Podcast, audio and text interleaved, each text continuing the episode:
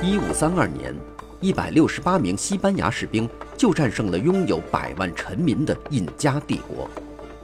为什么发明枪炮、挥舞利剑、带去恶疾的不是印加人？为什么世界上不同大陆的人类社会发展速度存在巨大差异？请收听浓缩一万三千年人类历史的普利策奖作品《枪炮、病菌与钢铁》。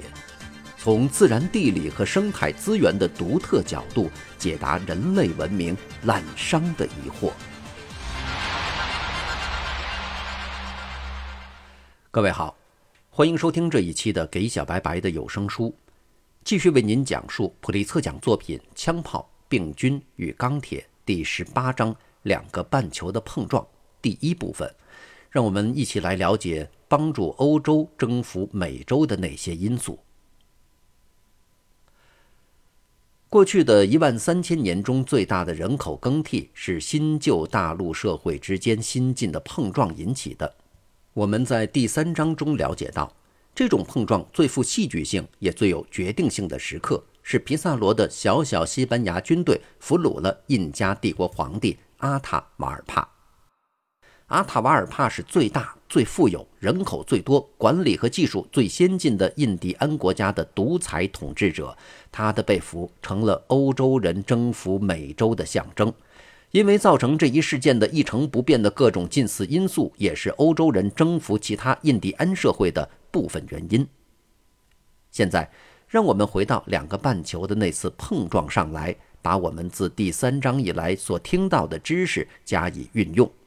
需要回答的根本问题是：为什么是欧洲人到达印第安人的国家并征服了他，而不是相反？我们讨论的起点就是把欧亚大陆社会和印第安社会做一比较，时间是到公元一四九二年，即哥伦布发现美洲的那一年为止。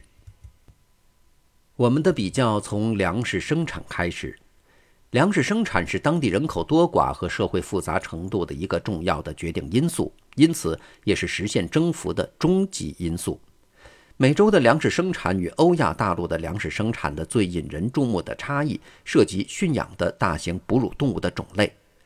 在第九章，我们接触到了欧亚大陆的十三种大型哺乳动物，它们成了欧亚大陆的动物蛋白、毛绒和皮革的主要来源。是对人员和货物陆地运输的主要工具，是战争中不可或缺的手段，也是农作物增产的保证。在水轮与风车于中世纪开始取代欧亚大陆的哺乳动物之前，它们还是人的臂力之外的重要的工业动力，例如用来转动石磨。相形之下，美洲只有一种驯养的大型哺乳动物，那就是美洲驼。而这种动物也只有安第斯山脉的一个很小地区和邻近的秘鲁沿海地区才有。虽然人们利用它是为了肉、毛绒、皮革和货物运输，但是它从不产奶，也不供人骑乘，从不拉车或者是拉犁，也从不被用作一种动力源或战争工具。这就是欧亚大陆社会与印第安社会之间巨大的一组差异之所在。这种差异主要是由于更新世晚期，北美洲和南美洲原有的大型野生哺乳动物大多数灭绝所致。如果不是由于这些动物灭绝了，现代史的进程可能会有所不同。当科尔特斯率领他那满身泥泞的雇佣兵于1519年在墨西哥海岸登陆时，他们可能会被几千个骑着本地驯化的美洲马的阿斯特克骑兵赶进大海。不是阿斯特克人死于天花，而是那些西班牙人可能会被对疾病有抵抗力的阿斯特克人所传染的美洲病菌消灭光。依靠矗立的美洲文明国家可能会派遣自己的征服者去蹂躏欧洲，但这些假设的结果由于几千年前哺乳动物的灭绝而被排除了。这些动物的灭绝使欧亚大陆有了比美洲所提供的多得多的供驯化之用的野生动物。大多数可供驯化的野生动物，由于六七种原因中的任何一种原因而失去了作为可供驯化的动物的潜在资格。因此，欧亚大陆最后只有十三种驯养的大型哺乳动物，而美洲只有本地的一种。这两个半球还有驯化的鸟类和小型哺乳动物。在美洲有火鸡、豚鼠和完全属于本地的美洲家鸭和比较普遍的狗。在欧亚大陆有鸡、鹅、鸭、猫、狗、兔、蜜蜂、蚕和其他一些动物。但所有这些小型的驯养动物的作用，比起大型的驯养动物来说是微不足道的。欧亚大陆和美洲大陆在植物性粮食生产方面也存在差异，不过这方面的差异没有动物性粮食生产方面的差异那么明显罢了。一四九二年，农业已在欧亚大陆普及，在欧亚大陆的少数几个既没有作物也没有家畜的狩猎采集族群中。有日本北部的阿伊努人，没有驯鹿的西伯利亚社会，以及散居印度和热带东南亚雨林与附近农民进行交换的狩猎采集族群的一些小的群体。其他一些欧亚大陆社会，主要的有中亚的牧人、放牧驯鹿的拉普人、北极地区的萨莫耶德人，他们都饲养家畜，但很少有农业或完全没有。几乎所有其他欧亚大陆社会不但放牧牲口，而且也从事农业。农业在美洲也很普及，但狩猎采集族群在美洲占有的地区比在欧亚大陆大。美洲的这些没有粮食生产的地区包括北美洲的整个北部和南美洲南部、加拿大大平原和北美洲的整个西部，只有美国西部的一些小块地区有灌溉农业。引人注目的是，那些没有粮食生产的印第安地区，包括欧洲人来到后开发的今天北美洲和南美洲一些最肥沃的农田和草原，包括美国的沿太平洋各州、加拿大的小麦产区、阿根廷的无数大草原和智利的地中海型气候带。这些地方以前之所以没有粮食生产，完全是由于当地缺少可以驯化的动植物。同时，也由于地理和生态障碍，使美洲其他地方的作物和几种家畜无法引进。在欧洲移民引进了合适的家畜和作物后，这些地方立刻变得富饶起来。这不仅要归功于欧洲移民，而且有时候也要归功于印第安人。例如，在大平原的一些地方，在美国西部和阿根廷无数大草原，印第安社会以驯马和精于放牧牛羊而著称。平原上的骑马战士、纳瓦霍族的牧羊人和编织工，在美洲白人对美洲印第安人的印象中，现在占有突出地位。但这种印象的基础是在1492年以后才建立的。这些例子表明，在美洲广大地区，唯一缺少的为进行粮食生产所需要的成分是家畜和作物本身。在美洲的这些地方，虽然也有了印第安人的农业，但和欧亚大陆相比，它受到五大不利条件限制：广泛依赖蛋白质含量低的玉米，而不是欧亚大陆品种繁多、蛋白质丰富的谷物；种子用手一颗颗的点种，而不是撒播；犁地用手而不是畜力，用畜力犁地使一个人能够耕种大得多的面积。并可耕种某些难以用手耕种的肥沃但坚硬的土壤和长满草根的土地，缺乏可以增加土壤肥力的动物粪便，只用人力而不是畜力来做诸如脱粒、碾磨和灌溉之类的农活。这些差异表明，到1492年为止的欧亚大陆农业，平均每个劳动力每小时产生的卡路里和蛋白质要多于印第安农业。粮食生产方面的这些差异，构成了欧亚大陆社会与印第安社会之间差异的一个重要的终极原因。在由此而产生的实现征服的近似因素中，最重要的因素包括病菌、技术、政治组织和文字方面的差异。其中与粮食生产方面的差异关系最直接的差异是病菌。有些传染病经常光顾人口拥挤的欧亚大陆社会。许多欧亚大陆人因而逐步形成了免疫力或遗传抵抗力。这些传染病包括历史上所有最致命的疾病：天花、麻疹、流行性感冒、瘟疫、肺结核、斑疹伤寒、霍乱、疟疾和其他疾病。对照这个令人望而生畏的疾病名单，唯一可以有把握归之于哥伦布以前印第安社会的群众传染病是非梅毒密螺旋体病。说也奇怪，大陆之间在有害的病菌方面的这种差异，竟是来自有用的牲畜方面的差异。在拥挤的人类社会所引起传染病的大多数病菌，是从引进家畜传染病的那些十分相似的祖代病菌演化而来的。而在大约一万年前，粮食生产者就已开始每天同这些家畜进行密切接触。欧亚大陆饲养了许多种家畜，因而也就培养了许多种这样的病菌。而美洲，无论是家畜还是病菌都很少。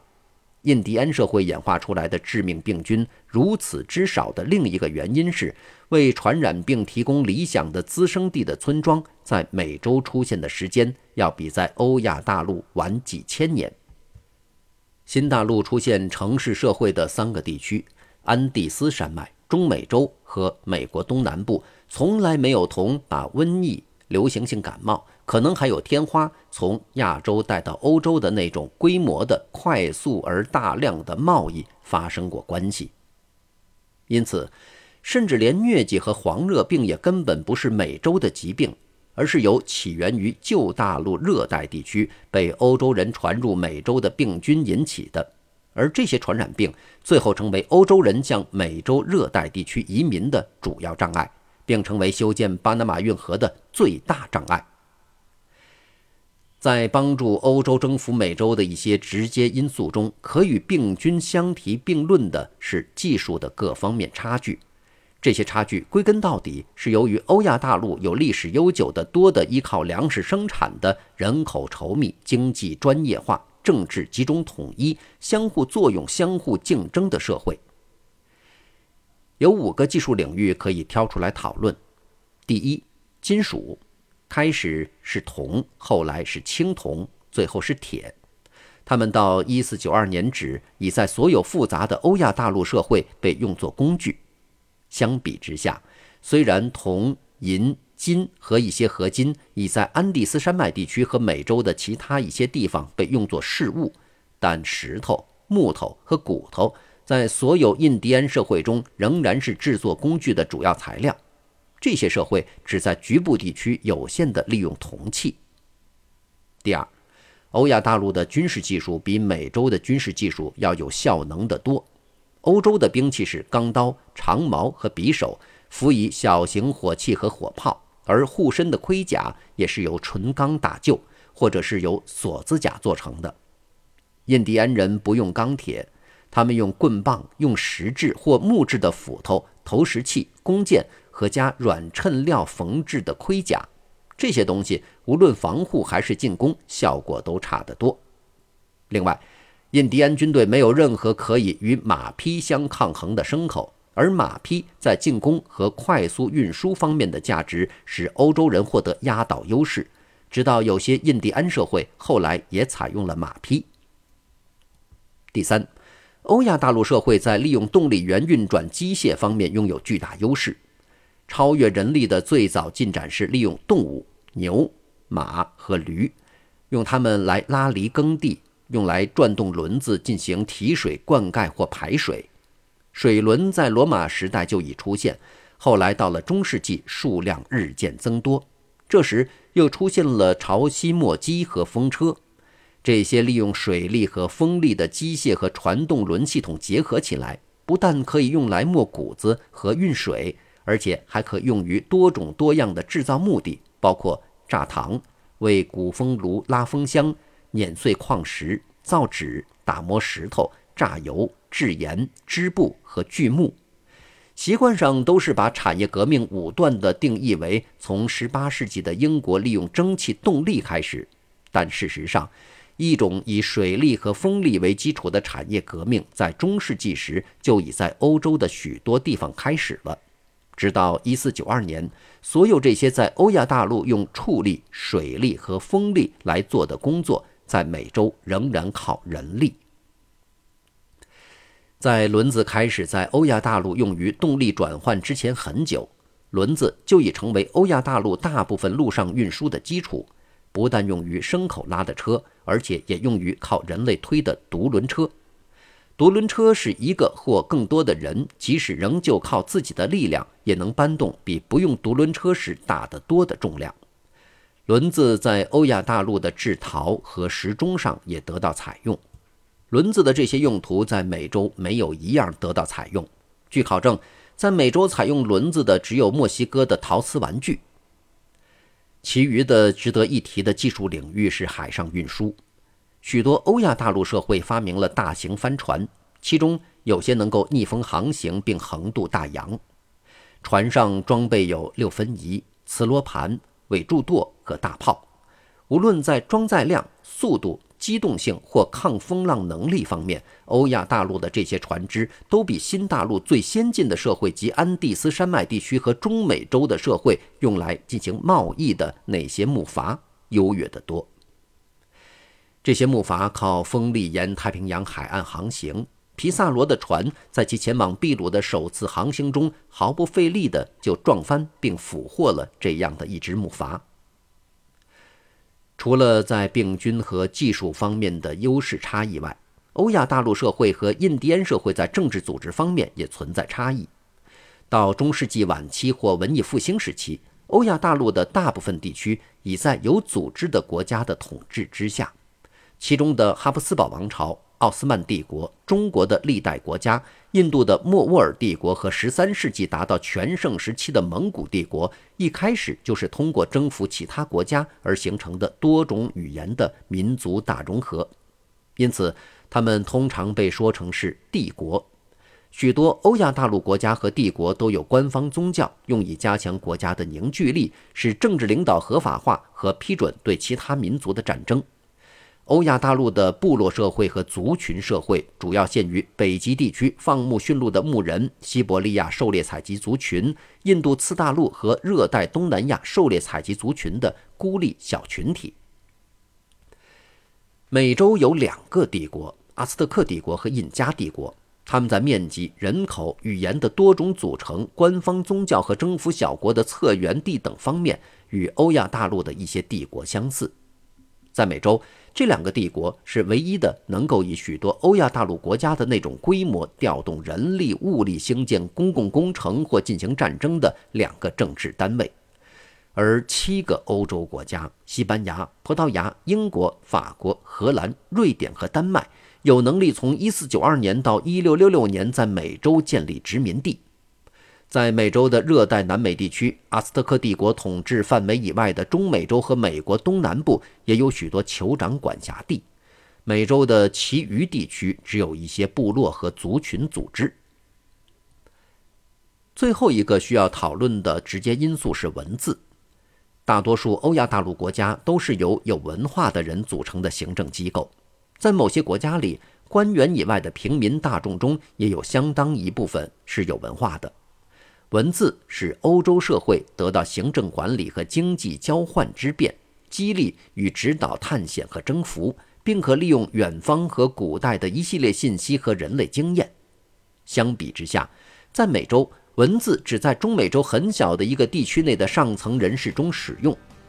印加帝国使用了一种以结绳为基础的会计制度和记忆符号，但作为一种传递详细信息的手段。它还不可能起到文字的作用。